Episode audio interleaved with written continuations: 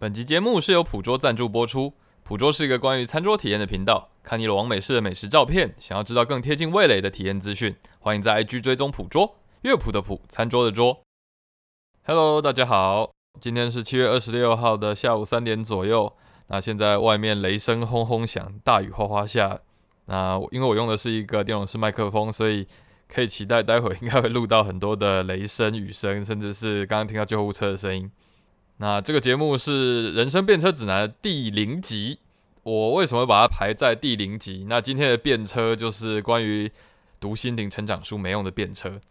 既然说是变车，就是因为我一定也有遇过，就是啊读了心灵成长书结果更没用的这件事情。不过我会把这件事情选在第零集而不是第一集，是因为我发现关于这个节目我未来想制作的内容，其实都跟一件事情有关。那就是我们每一个人有效体验的方向跟形式，其实都是截然不同的。那这一年来，我其实有意识到，其实关于心理成长书没用这件事情，其实就跟我们每一个人有效体验的差异性环环相扣。好，那废话不多说，我们现在就来讲讲关于心灵成长书没用这件事情。我们会想要读心理成长书，不外乎一个理由，就是我们不满足于现状。我们想要突破既有的限制，想要成长，想要获得更多的力量，甚至是金钱的载智力。但一般我们遇到读完心理成长书的问题是什么？我认为两个方向。第一个就是我们看完，我们觉得哎，真的非常有道理，我也觉得非常的认同。但读完了就没了，我也没有办法真的把这一些知识融汇到我的生活之中。这就好像是哦，对我知道这个油很有价值，但我就是跟它油水分离。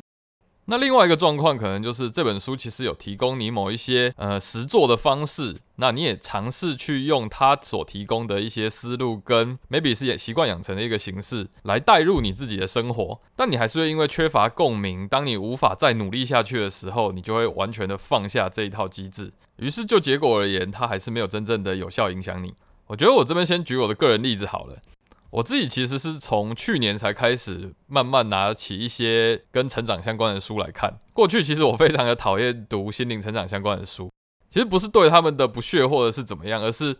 呃我自己其实是很 enjoy 在试错自己去研究东西的人。我会觉得那这些机制啊，这些思想其实是一场游戏，我可以靠我自己去研究出来这样子。那但其实我就是到了三十岁，我已经有太多的卡住的点，我就觉得啊，我好像真的需要一些外部的知识来帮我度过这些思维上的障碍。其中最有例证性的一件事情，应该就是关于夸奖他人这件事情。就外部来看，我也觉得说，嗯，对，夸奖人应该是一件很棒、很应该做的事情。但我自己是用一种相对苛刻的尺规来看待我自己。所以，当我自己都不觉得我自己很棒、很厉害的时候，如果我又拿了另外一把尺来告诉他人说：“哦，你很棒，你很厉害。”这其实会让我自己觉得我好像很虚伪，我只是为了要夸奖别人、对他人示好，于是就在对待他人的时候又换了另外一个尺规，这感觉就超级表里不一的。于是我就很难没有疙瘩的去夸奖他人。对，这就是我所谓的你明明知道。应该要夸奖他人，却没有办法夸奖他人，这就是我刚刚说的。你理性上知道应该要去这样做，但你就是在逻辑上有一个大峡谷，你没有办法跨过去。这种比较像是逻辑上的缺乏。那另外一种状况是，你在人生的过程中，你替自己埋下了某一种潜意识的规则。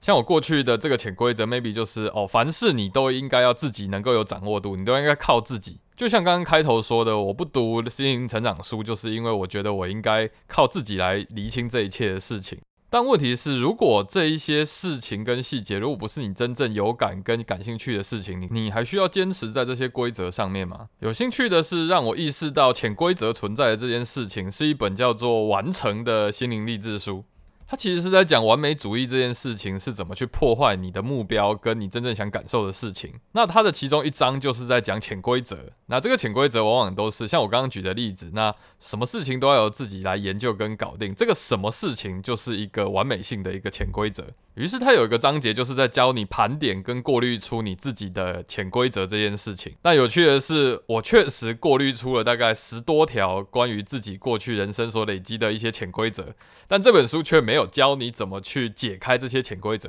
就像我刚刚说的，我们会没有办法跨过跟接轨这个油水，就是因为我们有一个 gap 跟逻辑的不足，让我们无法跨过这一道鸿沟去解开、去放下这些事情。这本书对于潜规则怎么解开这件事情，它就是叫你不断的去问你盘点出来的规则，为什么你是这样想？为什么你要坚持？最后一直问一直问，你就会觉得啊，我这个坚持很蠢，于是我就放下了。但我就是没有办法放下嘛，它就是一个逻辑性的一个卡点。所以这本书你总归而言，你觉得它有没有用？对，它帮你盘点出了你卡住的问题，但它没有实际帮你解决啊，它没有教你怎么油水结合啊。那我自己是怎么解开这些潜规则呢？是因为我又读到另外一本书。它叫做，它封面很有趣，它封面是一只袋鼠在荡秋千，当然有人说它是兔子。这本书的书名叫做《鸡皮疙瘩是实现你梦想的第一步》。对我知道它听起来超级无敌心灵鸡汤，但有趣的是，我当初在成品拿起这本书的原因，就是因为它在某一个章节里面就是提到夸奖他人这件事情。那我当时就是已经一个心灵沉浮的一个状态，就是哇，我已经卡在这个问题这么多年了，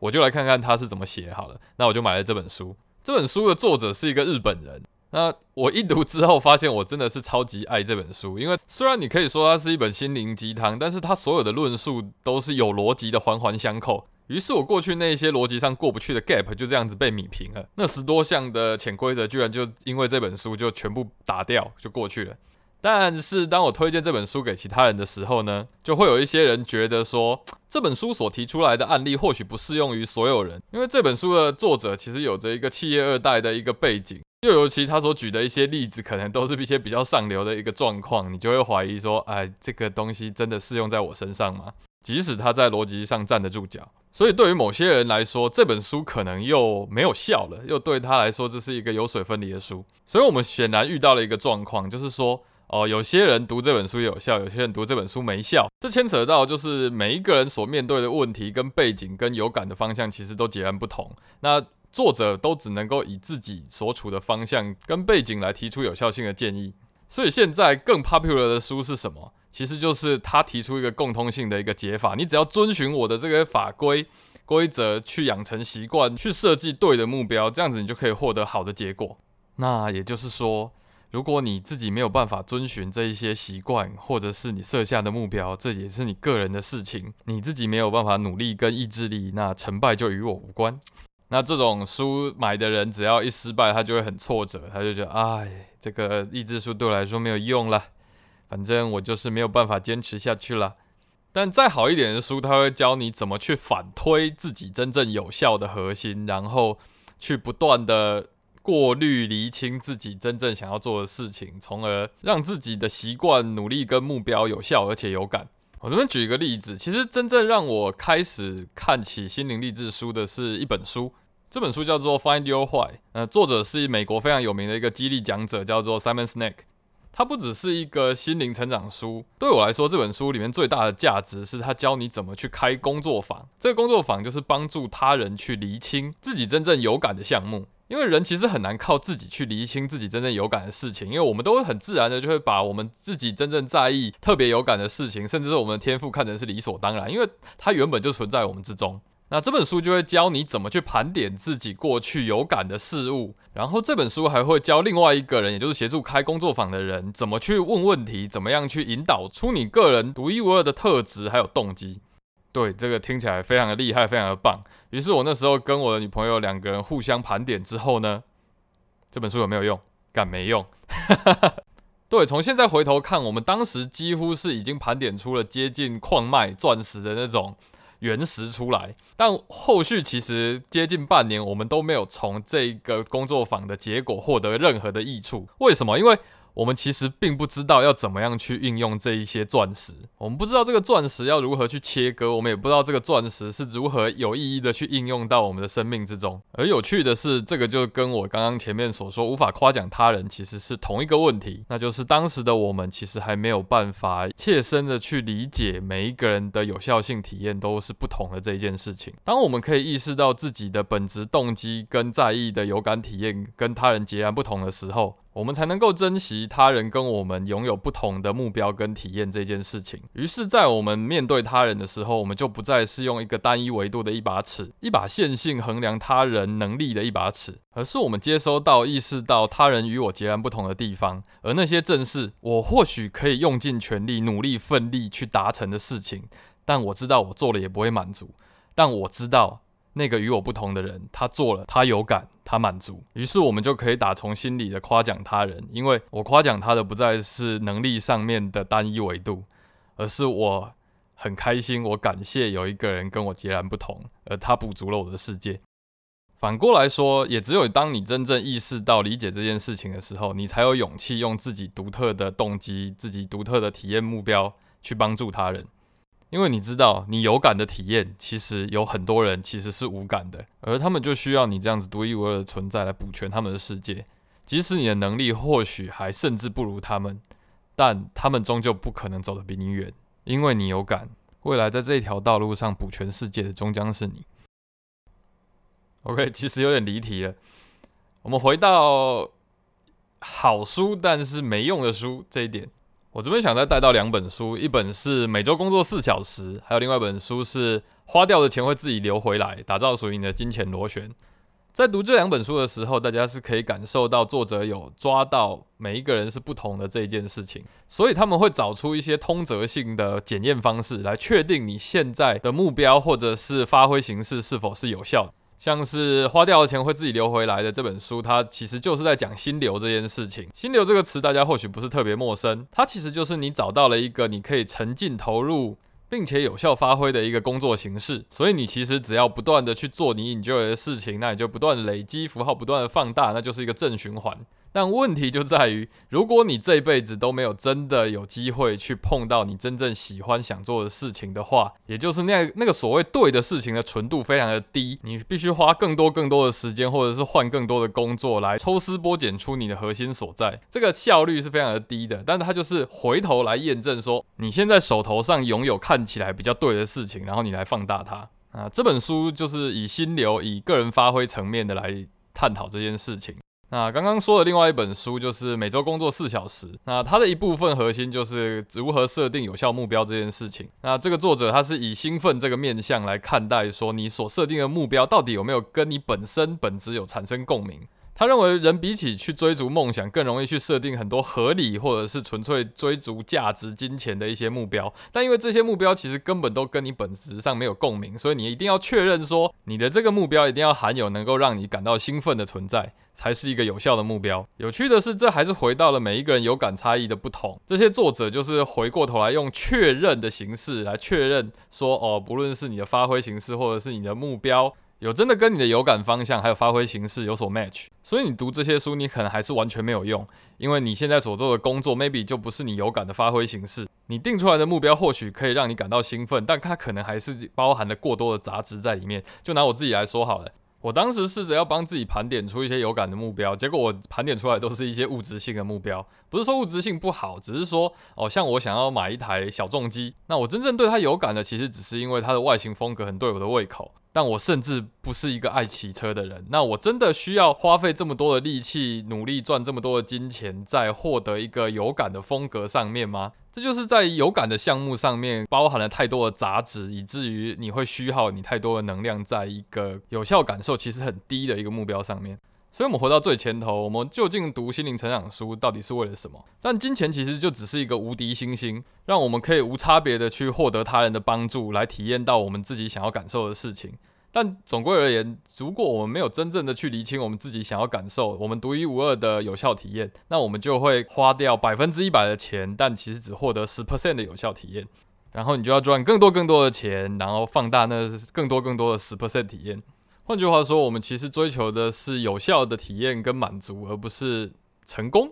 你活得很痛苦，或许不是因为你不够成功，而是你选择的目标、发挥形式所感受到的满足过低，你的杂质过多，于是你就说：“哦，我需要更成功、更成功、更成功，来获得更多的十 percent、五 percent 的满足。”听到这里，可能有些人认为我可能要接下来叫大家去当和尚、去做禅的这样子，但其实不是。我其实不是在否定欲望本身，而是应该掌握个人差异性体验的有效方向，进而提升自己在于目标、在于发挥上的一种满足的这种纯度。就跟我选择 podcast 的这个主题，我之前也尝试过 YouTuber，但我发现那个所表达的东西，并不是我想要表达的东西。就像我为什么会成为前端工程师，也是因为我对于传达这件事情非常有感。那我会。成为前端工程师，又是因为我写了一篇小说。那这个小说其实也不是因为故事而构筑。有些人喜欢写小说，就是他喜欢读故事，但我其实不是这样子。我是想把我一些发掘的方向有感的包装进一个故事里面，就像我现在在录 podcast 的这个主题一样，就是